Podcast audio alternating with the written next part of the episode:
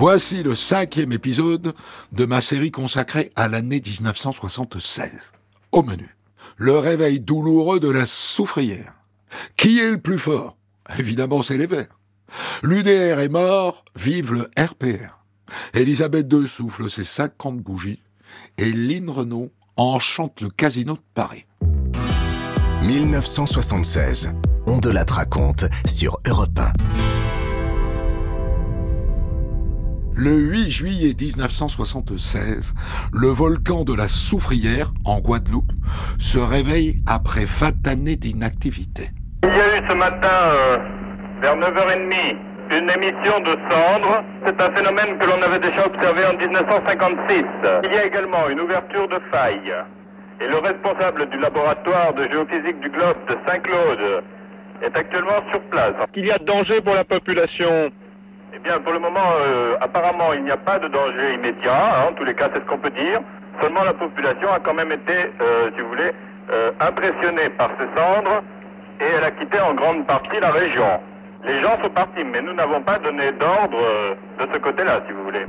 Même si le danger ne semble pas imminent, par précaution, tous les événements sportifs et festifs sont annulés. Pendant plusieurs semaines, les Guadeloupéens se préparent à l'éruption. Et le 15 août, c'est finalement une immense explosion qui secoue l'île de la Guadeloupe. Personne, pas même les spécialistes, ne peuvent dire si l'explosion observée hier soir est l'ultime phase avant l'éruption. Et puis cette secousse, on l'a sentie jusqu'ici à Pointe-à-Pitre, c'est-à-dire à 23 km à vol d'oiseau. Il n'y a eu aucune panique, à vrai dire, dans ce climat d'attente insupportable. C'est plutôt à l'énervement qu'à la peur quant à faire face les Guadeloupéens. D'abord, cette soufrière, il faudrait l'examiner de près. Or, c'est impossible pour le moment. De véritables trompes d'eau s'abattent sur l'ensemble de la Guadeloupe et les hélicoptères hésitent à s'envoler. Et voici le témoignage d'un homme qui, au moment de l'explosion, était dans un hôtel. Ceux qui étaient au premier étage, en partie du premier étage, on a commencé à sentir. Bon, bah, les lits ont bougé, euh, pointe à la ligne. Disons, tout le monde est allé aux fenêtres pour voir un petit peu ce qui se passait en face et il ne s'est rien passé. Ah bon, au premier étage de l'hôtel, on a senti la répercussion. Ah oui, oui, oui, j'étais allongé à ce moment-là, les lits se sont déplacés un petit peu. Et vous avez vu quelque chose sortir du volcan Il y a de la fumée, il y a quelque chose? Non, non, étant donné qu'il y a, il y a des nuages, qu'il y a des chutes de pluie en permanence, ça se dégage en général euh, une demi-heure ou un quart d'heure le matin, il n'y a absolument rien. Maintenant, on ne voit absolument rien. Je sais qu'il y a une colonne de fumée sur environ euh, 200 mètres, 200 mètres de hauteur, des, des cendres, mais sinon, on ne voit absolument rien. Même s'il ne s'agit pas encore d'une éruption, le préfet de Guadeloupe préfère ordonner l'évacuation de les habitants de Basse-Terre, c'est-à-dire 70 000 personnes. C'est la première bonne nouvelle de la journée. On sait maintenant que l'explosion d'hier soir n'a pas fait de dégâts dans la partie sud de la zone interdite. Capestère, Trois-Rivières, Basse-Terre et Saint-Claude n'ont pas souffert du nuage de cendres qui continue à s'échapper du flanc de la soufrière. Il est vrai que petit à petit, ces cendres noires s'incrustent partout sur les maisons comme sur les arbres. Les bananiers, par exemple, sont maintenant considérés comme perdus. On ne sait toujours pas s'il s'agit vraiment d'un signe avant-coureur de l'éruption. En tout cas, tout le monde ici commence à s'habituer à ce cycle curieux de crise et d'accalmie. Écoutez ce qu'en pense le préfet de la Guadeloupe. Vous savez, c'était malheureusement prévisible. On avait bien indiqué que nous allions vivre 8 ou 15 jours extrêmement délicats et qui semblait, malheureusement, que nous étions en face d'un phénomène irréversible. Une fois la population évacuée, le préfet est soulagé, aucune perte humaine n'est à déplorer. Et je crois que nous sommes, dans un premier temps, soulagés parce que depuis deux mois, la population de Basse-Terre vit vraiment dans l'angoisse permanente. Il n'y avait pas une minute, un jour ou une nuit où chacun ne se disait pas en regardant la soufrière qu'est-ce qu'elle va faire? Dès qu'une porte se fermait, c'est un séisme. Dès qu'il y avait un nuage noir, c'est une projection de sang. Il y a vraiment une tension considérable qui, qui justifiait l'inquiétude. Alors maintenant, depuis hier soir, la population a entièrement évacué cette zone. C'est un drame. Mais maintenant, nous sommes certains que quoi qu'il arrive, au cours des prochains jours, nous n'aurons pas à enregistrer de pertes humaines. Le préfet est peut-être soulagé, mais pas les familles qui ont été évacuées et qui se retrouvent séparées et livrées à elles-mêmes sur Grande Terre et sur les îles voisines. On vous dit qu'on a donné l'alerte numéro 2 à 9h du matin. Les pères et mères de famille étaient partis au travail déjà, étaient partis de chez eux. Les enfants qui étaient là, les voitures sont arrivées, sont partis. Le père, quand il est rentré, il est parti. La mère, s'il est rentré quelques minutes plus tard, il avait été faire des provisions au marché. Lui, il est parti sur une autre voiture. Donc, euh, vous avez des familles entièrement séparées. Vous pouvez trouver des membres d'une famille à Sainte-Anne, d'autres à Beausier, d'autres à Petit-Bout, d'une même famille. Comme ça se fait, comme euh, en temps de guerre. euh, en 40, la France a été pareille. C'est pas là, il n'y a aucune différence. Comment vous accueillez ça, vous, le moral Avec philosophie. Absolument très bon. C'est une force de la nature, on ne peut rien contre ça, donc nous ne pouvons pas nous plaindre. Nous attendons patiemment. Plus de la moitié des habitants de Basse-Terre trouvent refuge dans la famille ou chez des amis. Les autres sont installés dans des bâtiments publics mis à disposition à Pointe-à-Pitre et jusqu'à Gauzier. Le 30 août, la vieille dame fait de nouveau des siennes, mais là aussi sans conséquence pour la population. Ce n'est pourtant qu'à mi-novembre que les habitants de Basse-Terre ont le droit de réintégrer leur domicile, c'est-à-dire trois mois plus tard. C'est aussi à ce moment-là que deux scientifiques bien connus des Français s'affrontent sur le sujet lors d'un débat télévisé. Le géochimiste Claude Allègre, qui défend l'évacuation, et le célèbre vulcanologue Arun Taziev, qui lui était contre. Selon lui, les explosions de la soufrière étaient sans danger pour la population. Non, monsieur, ce n'est pas vrai. Vous pouvez dire des choses, mais pas des erreurs. Quand vous dites, par exemple, que vous, vous ne vous trompez pas, pour vous y avoir cru, je, Je suis puis- monté le est-ce que- 30 août avec vous. je puis parler On a failli laisser notre peau Monsieur le 30 Alain. août de vos, de vos pronostics. Vos pronostics optimistes. Ça ne risquait rien pendant que nous montions à 7. Et la veille, on laissait monter des enfants. Et où nous sommes montés, nous avons failli laisser notre peau. Alors vos, vos prédictions optimistes, je les ai testées moi-même expérimentalement. Et forcément, les Guadeloupéens évacués pensent à peu près comme Arun Taziev. Il y a eu beaucoup de dépenses pour rien. Et puis beaucoup de pleurs pour rien aussi. En ce qui concerne l'évacuation de Basse-Terre, je considère que ça a été fait avec une légèreté absolue. Cette partie de l'île, Basse-Terre, mettra des années à s'en remettre. Europe 1, on de la raconte. L'année 1976.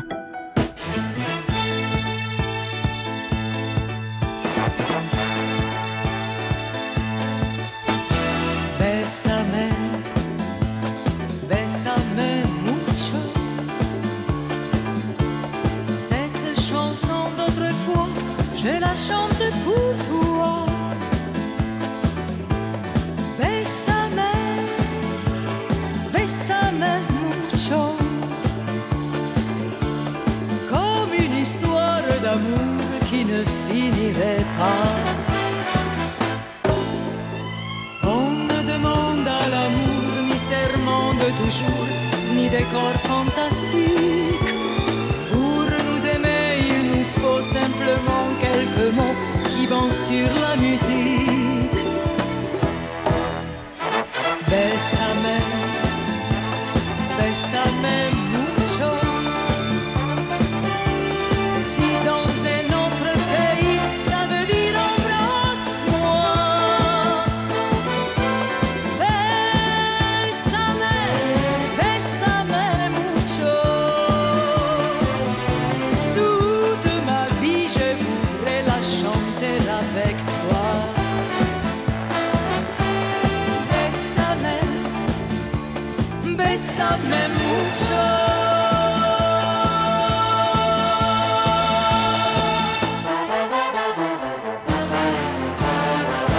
C'était Dalida avec sa reprise disco de Bessame Mucho en 1976.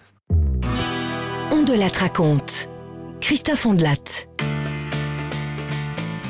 En avril 1976, la France vibre au rythme du ballon rond grâce aux Verts de Saint-Étienne, Rocheteau, Piazza, Kurkovic, Revelli, Larquet et tous les autres. L'année dernière, ils ont failli aller en finale de la Coupe d'Europe. Et cette fois-ci, en avril 1976, ils y parviennent. Revelli mesure l'exploit. C'est le grand jour car l'année passée on a frôlé la, la finale. Cette année nous avons su prendre euh, la finale en main, nous avions marqué chez nous et ici il fallait peut-être marquer un but ou alors défendre comme on a défendu. Je crois qu'on a très bien joué. On a retrouvé aujourd'hui une très très grande équipe de Saint-Etienne sur tous les plans. En mai 1976, à l'approche de la finale de la Coupe d'Europe, on se dit que c'est enfin possible. Les Verts vont peut-être décrocher le plus prestigieux des trophées. La dernière fois qu'en France on y a cru, c'était il y a 20 ans, avec le stade de Reims. Alors, en mai 76, on exulte. Dans toutes les cours de récréation, dans les usines, dans les troquets, on ne parle que de ça. La France est verte et va bientôt avoir son hymne. C'est Jacques Monty qui écrit cet hymne. Un jour, alors qu'il est coincé dans un embouteillage, il ouvre machinalement sa boîte à gants et il tombe sur une cassette de Fanny, une chanteuse pour laquelle il a écrit un titre. Hello. Écoutez.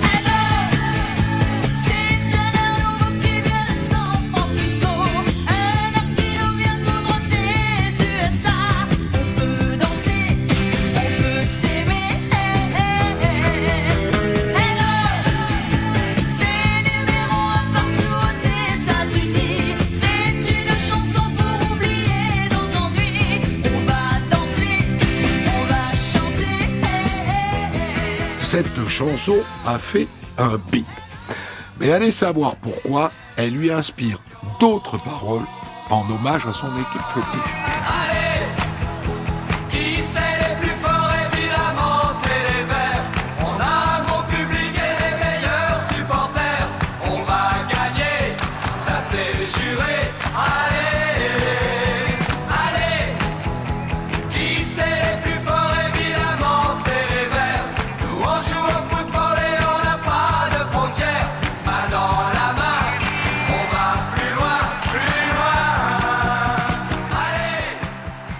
Et bientôt, la France entière reprend ses paroles en chœur et la télévision se met au diapason.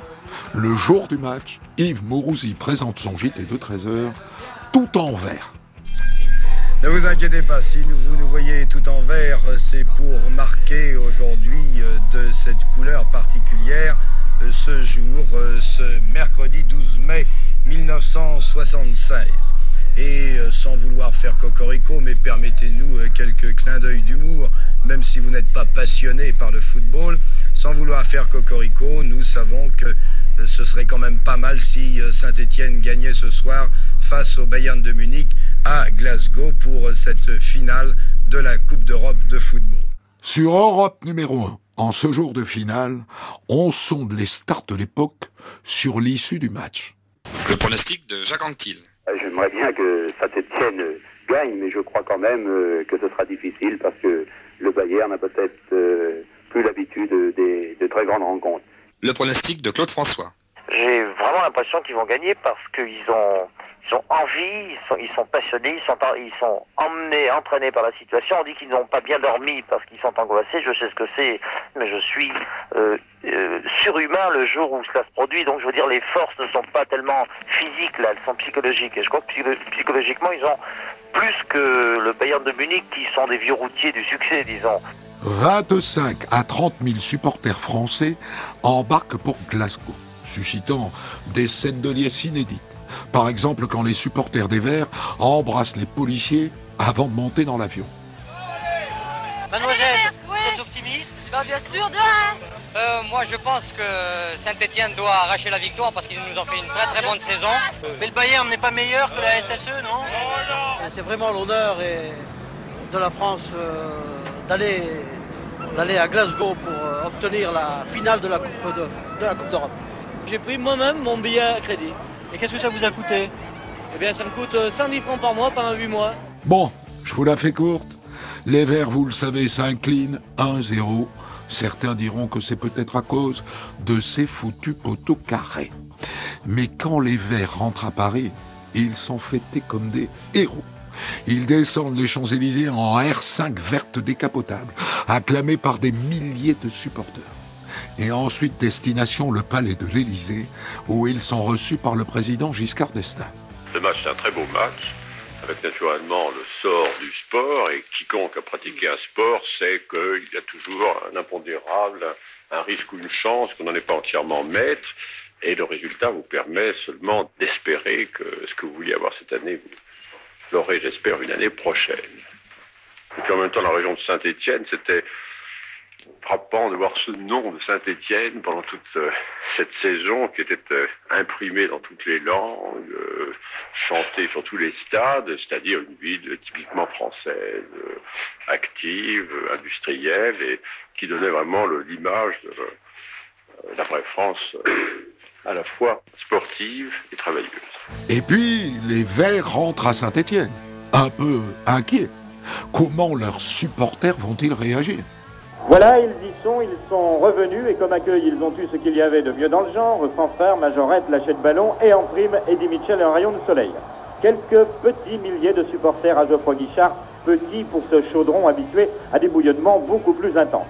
Mais enfin, il y avait de l'ambiance, celle des grands retours, et lorsque les joueurs ont posé le pied sur leur pelouse à leur descente d'hélicoptère, ça a été l'ovation que vous devinez. Cela dit, lorsque le président Rocher a fait applaudir l'équipe, match admirable, courage, détermination, rage au cœur, mais regret de ne pas rapporter la coupe, les supporters qui ont toujours un moral d'acier ont scandé la coupe, on l'a eu, on l'a eu. Du passé, du futur, du présent, eh bien, on ne sait plus, mais ce soir à Saint-Etienne, il y a encore de la joie, que dis-je, de la passion. Raconte. Christophe Ondelatte. En 1976, Jacques Chirac est le Premier ministre de Valéry Giscard d'Estaing depuis deux ans. Mais les relations entre les deux hommes se détériorent. Alors, à l'été, le chef du gouvernement décide de quitter Matignon. À l'issue du Conseil, M. Jacques Chirac, Premier ministre, a présenté la démission du gouvernement.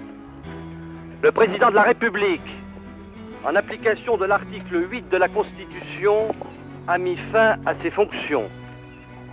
Il a adressé au gouvernement ses remerciements pour l'œuvre de réforme accomplie depuis deux ans à travers des circonstances économiques mondiales difficiles et pour le dévouement avec lequel le Premier ministre et les membres du gouvernement ont apporté leur concours à l'indispensable renouveau de la France. Avant de quitter définitivement ses fonctions de Premier ministre, Chirac tient à s'expliquer. Oui, monsieur Jacques Chirac euh, vient d'arriver, à la seconde même, à l'hôtel Matignon. Il se dirige, il n'entre pas par la grande entrée, il entre par la petite entrée sur la droite du perron. Il se dirige maintenant vers le bureau qui est habituellement le bureau de travail de monsieur Pierre Juillet, où sont installés les micros et les caméras. Et je pense que dans quelques secondes, nous allons entendre cette déclaration de monsieur Jacques Chirac. Il s'agit d'une procédure tout à fait inhabituelle sous la Ve République, puisque lorsqu'il y a changement au niveau du Premier ministre, il y a toujours eu un simple échange de lettres et une grande discrétion de la part du Premier ministre démissionnaire, comme en général. C'est le cas. Or, euh, aujourd'hui, donc, cette déclaration a été annoncée avant même la fin du Conseil des ministres de Jacques Chirac. Je l'avais préalablement informé de mon intention. En effet, je ne dispose pas des moyens que j'estime aujourd'hui nécessaires pour assumer efficacement mes fonctions de Premier ministre. Et dans ces conditions, j'ai décidé d'y mettre fin. Je vous remercie. Le 25 août, le départ du Premier ministre Jacques Chirac est acté. Et Giscard en profite pour faire une mise au point.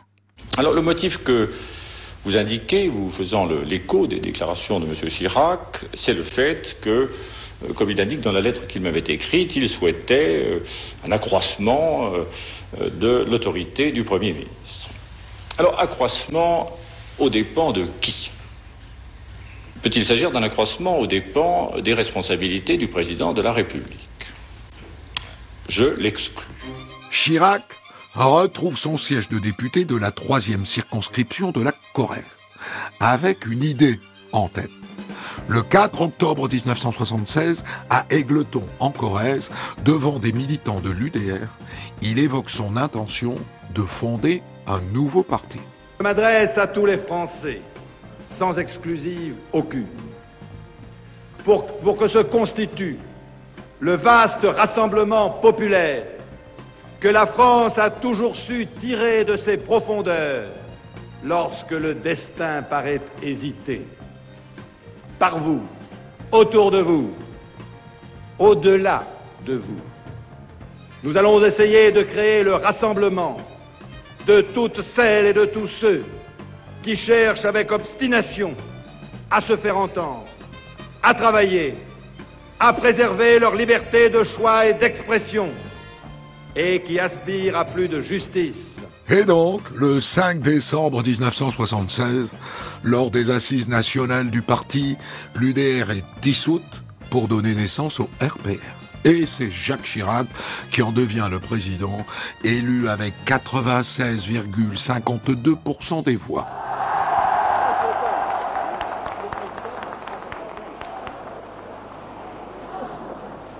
Amis, amis et compagnons, venus si nombreux et d'horizons si divers, de métropole et d'outre-mer, je vous salue.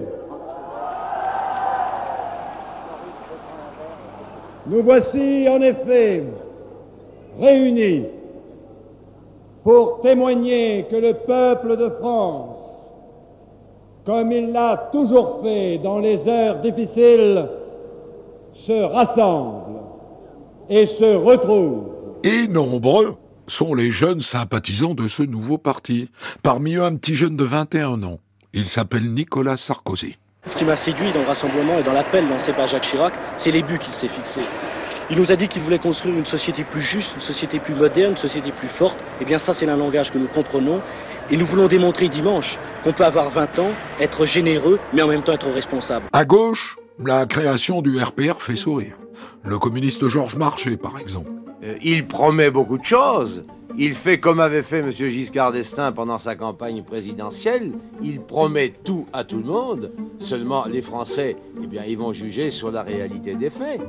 Ah, comment peut-on croire, Jacques Chirac, euh, qu'il mettrait un terme à l'inflation alors qu'il n'a jamais été capable de le faire quand il était Premier ministre avec tous les pouvoirs? Comment croire Jacques Chirac quand il parle de mettre un terme au chômage alors qu'il a doublé le nombre des chômeurs qui est aujourd'hui euh, d'un million euh, quatre cent mille? Marché ne mâche pas ses mots, mais il n'est pas le seul. François Mitterrand, lui aussi, est très critique. Bon, alors c'est peut-être un réflexe de, de peur, d'exaspération, voulant profiter d'une situation confuse. Jamais il n'y a eu davantage de faillites, de liquidations judiciaires, le revenu agricole baisse, le chômage des ouvriers s'accentue. Donc, euh, inquiétude, angoisse. Pour Mitterrand, il n'y a qu'un seul adversaire possible. C'est Giscard d'Estaing. Je dis simplement que si l'opposition veut remplacer la majorité, le principal de ceux euh, qui, sont, euh, qui doivent être représentés à l'opinion comme responsables de la situation dramatique de notre économie et des échecs de notre politique, c'est le président de la République. Bon, parce que c'est vrai, quoi, tout simplement. Et je ne veux pas repasser sur la tête de M. Chirac, pour lequel je n'ai pas euh, d'égard particulier. Je ne veux pas repasser sur la tête de M. Chirac la responsabilité de M. Giscard d'Estaing. Maintenant que M. Chirac soit un très bon rassembleur de la droite, il suffit de le regarder. Et pourtant, cinq ans plus tard, à la présidentielle de 1981, c'est à la fois Giscard et Chirac que Mitterrand affrontera et battra.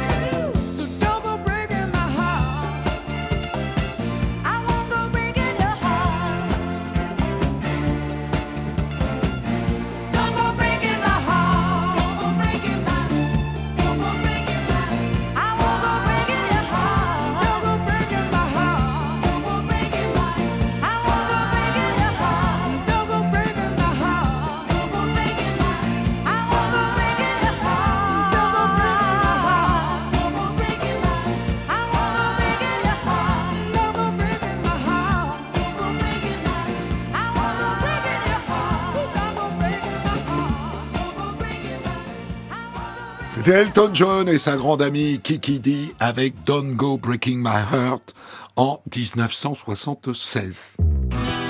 On de la raconte. Christophe Ondelat.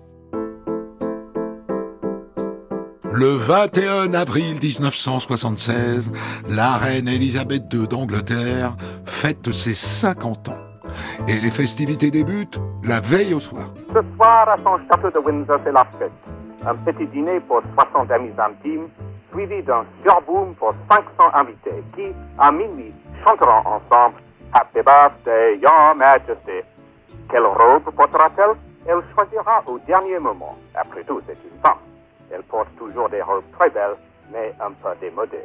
Après le dîner du 20 avril, avec des invités triés sur le volet, la journée du 21 débute au son du canon, une tradition dans la monarchie britannique. En Grande-Bretagne, le canon rythme l'écoulement du temps pour les souverains. Depuis 23 ans qu'elle a été couronnée, Elisabeth II l'entend retentir, en ce moment même, 21 avril à 13h, comme à chacun de ses anniversaires. Il y a 50 ans, en effet, naissait une petite fille qui n'était apparemment pas destinée à régner. Sans l'abdication d'Édouard VIII, refusant la couronne parce qu'il ne pouvait la partager avec la belle Madame Simpson, la petite Élisabeth n'eût pas été reine. Et pourtant, disent ceux qui se sont penchés avec attendrissement sur son destin, combien était-elle plus appliquée et sérieuse que sa sœur Margaret Et oui, déjà. Et appliquée et sérieuse ah bah, il faut l'être pour être reine d'Angleterre, car sa charge ne se limite pas au seul Royaume-Uni. Élisabeth II, s'il faut en croire ses titres, règne aujourd'hui sur la moitié du monde. Elle voyage en tout cas sur les cinq continents. Déplacement destiné à rappeler qu'il existe toujours quelque chose en commun à ces pays qui appartinrent à l'Empire, même si parfois ils ne sont guère plus que l'occasion d'anoblir un joueur de cricket. Mais la reine, conseillère discrète de premiers ministres qui se suivent, quand elle demeure, reste encore aujourd'hui, autant et plus que ne peuvent le suggérer ces images, un symbole, celui de l'unité du peuple britannique. La reine Elisabeth II est la souveraine de sept autres États indépendants du Commonwealth. L'Afrique du Sud, l'Australie, Ceylan, la Nouvelle-Zélande, le Pakistan, le Royaume-Uni et le Canada. C'est donc à ce titre qu'elle proclame l'ouverture officielle des Jeux olympiques d'été de Montréal le 17 juillet 1976.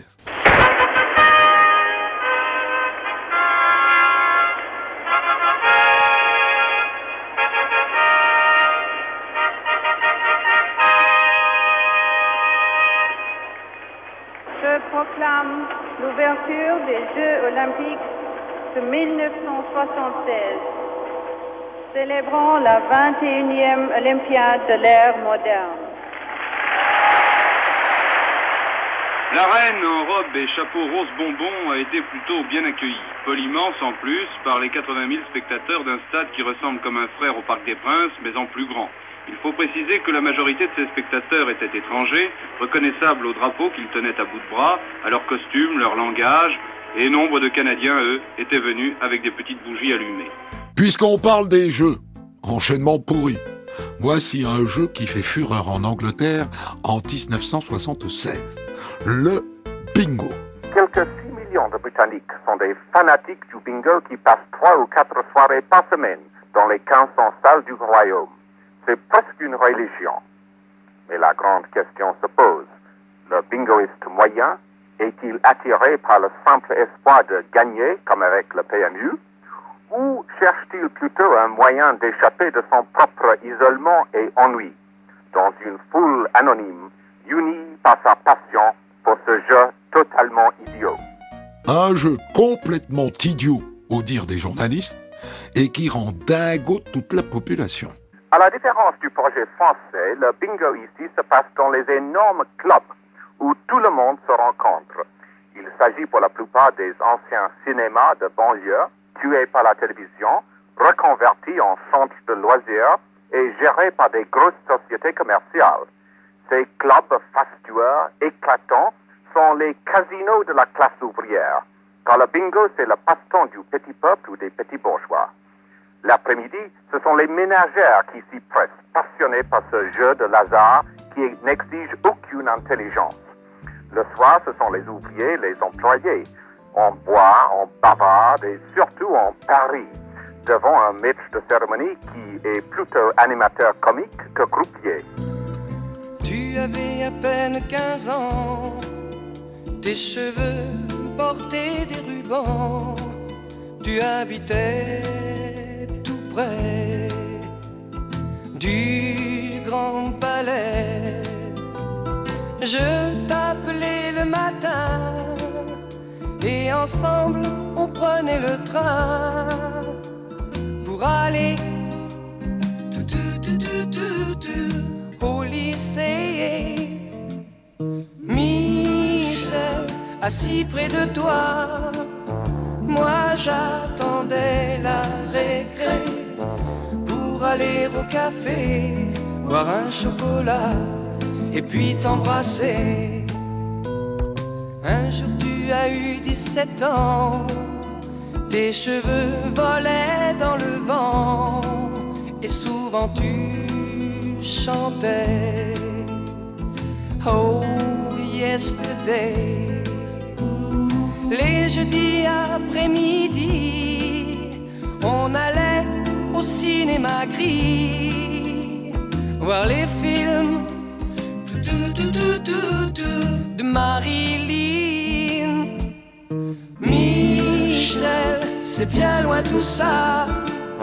Les rues, les cafés joyeux, même les trains de banlieue se moquent de toi, se moquent de moi.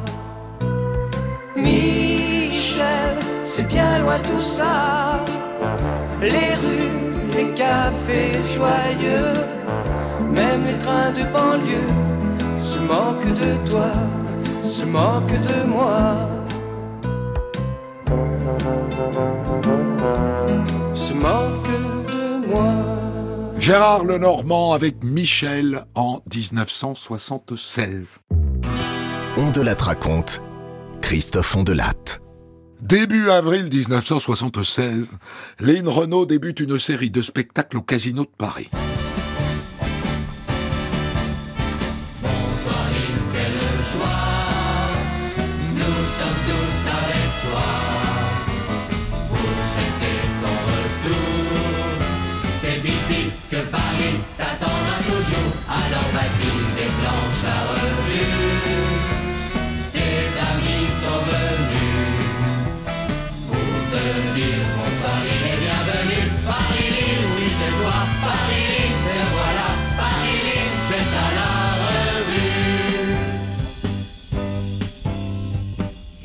Voilà, ça y est, je crois que le plus dur est fait. J'ai descendu l'escalier.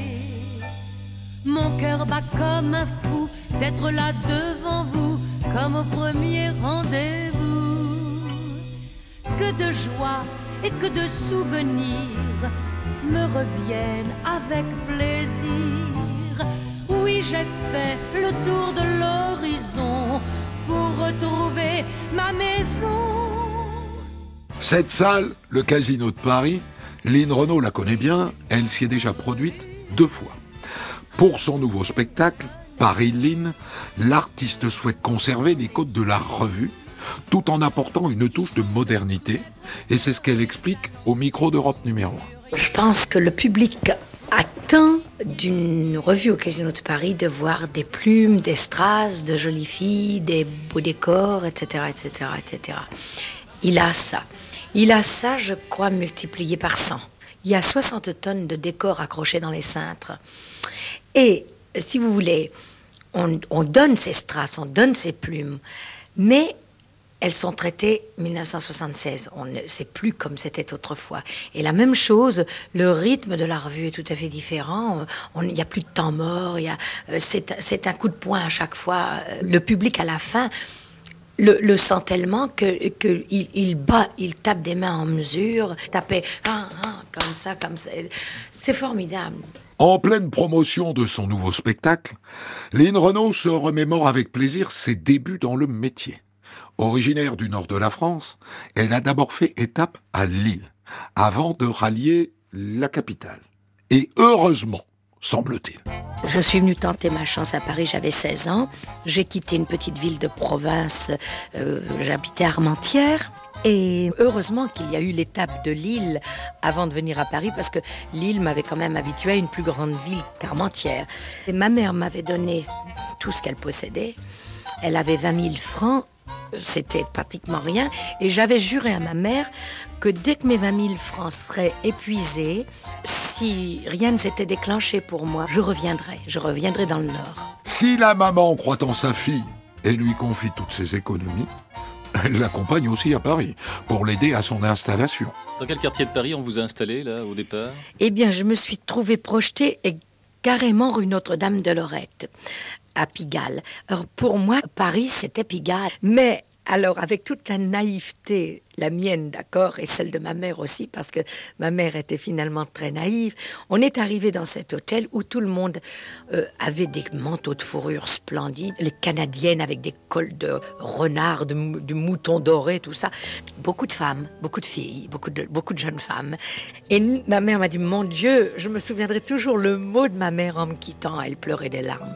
Et elle pleurait, elle me dit, heureusement que tu dois pas payer parce que ça doit vraiment être un hôtel très très cher. La clientèle a l'air d'être très riche avec tous ces manteaux de fourrure. Plutôt qu'un hôtel pour personnes aisées, la jeune Lynn s'est en fait installée dans un hôtel de passe. Et vous avez mis longtemps à vous rendre, à vous rendre compte que vous étiez dans un hôtel de passe? Oui, j'ai mis très longtemps. Enfin, quand j'appelle très longtemps, j'ai peut-être mis cinq mois. J'allais chanter à la radio et hum, j'allais prendre le métro à Pigalle et une fille qui s'appelait Marie sortait en même temps que moi. De la rue descendaient deux Américains, deux GI, un grand et un petit. Et là, Marie me dit, bon, bah tiens, euh, je prends le grand, tu prends le petit. Et ça fait un- comme un déclic. J'ai dit, mais qu'est-ce qu'elle veut dire par là? Je, Elle prend le grand, je prends le petit. Non, c'est pas possible. Elle peut pas croire quand même que. Et elle, c'est ça que. Ah bon. Et quand les Américains sont arrivés, j'ai dit, Marie, je crois que vous vous êtes trompée sur moi. Et je suis partie faire mon émission de radio. À la suite de ce quiproquo, les prostituées de l'hôtel vont changer d'attitude à son égard. Et le soir, quand je suis revenue à l'hôtel, ma chambre était pleine de roses, avec les excuses de Marie. Et à partir de ce moment-là, je suis devenue leur bébé, la mascotte, l'enfant à qui il ne fallait pas toucher, car j'avais 16 ans. Elles me protégeaient, elles empêchaient les souteneurs de faire des plaisanteries devant moi. Et elles suivaient ma carrière. Quand je passais à la radio, elles cessaient de travailler. Elles refusaient un client, elles disaient non, la petite, on peut pas parce que la petite, elle passe à la radio. Et à Paris, la jeune Lynn s'accroche. Elle continue de croire en sa bonne étoile. C'était dur la, la vie à Paris tout de même pour une petite provinciale hein, qui arrivait là, qui débarquait. Je me demande comment j'ai fait pour m'en sortir. Je crois que j'avais vraiment le, le bon Dieu avec moi. Vous aviez les dents longues. Hein Alors oui, j'avais beaucoup d'ambition. J'en ai toujours. Je pense que c'est impossible de ne pas avoir d'ambition. Mon ambition était de rencontrer Louis Gastet. Mon ambition était de chanter ses chansons, qu'il fasse des chansons pour moi, que ces chansons deviennent des succès créés par moi, que ces chansons me fassent devenir célèbre. Et tout ce que j'avais planifié dans ma petite tête d'enfant est arrivé. Et tout est arrivé. La jeune ambitieuse réussit à approcher le compositeur Louis Gastet, plus connu sous le nom de Loulou Gastet. Et pour la faire courte, ils tombent amoureux l'un de l'autre, et Loulou lui écrit une chanson qui va changer sa vie. Ma cabane au Canada est blottie au fond des bois. On y voit des écureuils sur le seuil. La porte n'a pas de clé, c'est qu'il n'y a rien à voler sous le toit de ma cabane au Canada. Elle attend engourdie sous la neige, elle attend le retour du printemps. Avec ce titre, la jeune fille devenue Lynn Renault fait un triomphe en France, mais aussi à l'étranger. Et le succès dès lors ne se dément plus. En 1976, six mois après ses débuts au Casino de Paris, son spectacle Paris Lynn est un triomphe. Le 29 octobre, l'artiste est l'invité de Daniel Gilbert dans Midi Première. Et c'est l'occasion pour elle de faire les comptes. C'est une revue qui se porte très bien. A quel âge? Elle vient d'avoir euh, 200 représentations, 6 mois, et déjà beaucoup de souvenirs, beaucoup de joie. 200 représentations, le chiffre 2, est-ce que Oui. c'est un chiffre porte-bonheur? Oui, ça a toujours été un chiffre porte-bonheur pour moi, le chiffre 2. Et par exemple, ici, déjà pour donner quelques petites euh, statistiques, euh, vous savez qu'il y a des traditions, bien que nous changions les rythmes des revues, les idées, le- euh, de donner beaucoup plus de... euh, enfin, d'être 1976 dans une revue, il y a quand même des traditions. Et la tradition, vous le savez, c'est ce fameux escalier.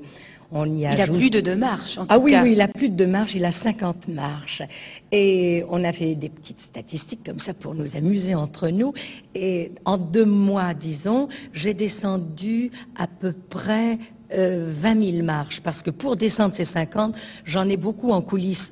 Euh, 44 000 fois, euh, je me suis déshabillée et habillée. Alors donc 22 changements de costume chaque soir? Oui, il y a 22 changements de costume chaque soir. Puis beaucoup de choses. Il y a 800 brushings parce que je porte pas de perruque. Alors on me fait 4 brushings par soir. Et puis, puis, puis enfin, beaucoup de choses d'autres. Beaucoup de souvenirs, beaucoup, beaucoup de joie. Et maintenant, dans le quartier français de la Nouvelle-Orléans, il y a Dixie qui joue pour ses amis et tout le monde est content.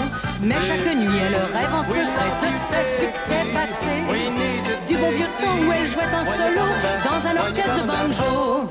Du bon temps où les gens se disaient quand ils la voyaient passer. Je te dis que c'est, je te dis que si, je te dis que c'est Dixie Lady. Du bon temps où les gens se disaient quand ils la voyaient passer. Je te dis que c'est, je te dis que si, je te dis que c'est Dixie Lady. Hey, are you from Dixie? From Dixie, I'm from Dixie, I'm from Dixie too. C'était Lynn Renault avec Dixie Lady, titre écrit par Loulou Gasté, son mari pour la revue Paris Lynn. 1976, This is the End. Merci à Guillaume Vassot, François Desmoulins, Claire Dutronc, Julien Pichenet et la grande chef Valérie Inizan pour la préparation de cette émission. Vous trouverez sur votre application de podcast d'autres séries consacrées à d'autres années. Retrouvez On de la du lundi au vendredi sur Europe 1 et quand vous voulez sur europe1.fr, l'appli Europe 1, vos réseaux sociaux et vos plateformes d'écoute.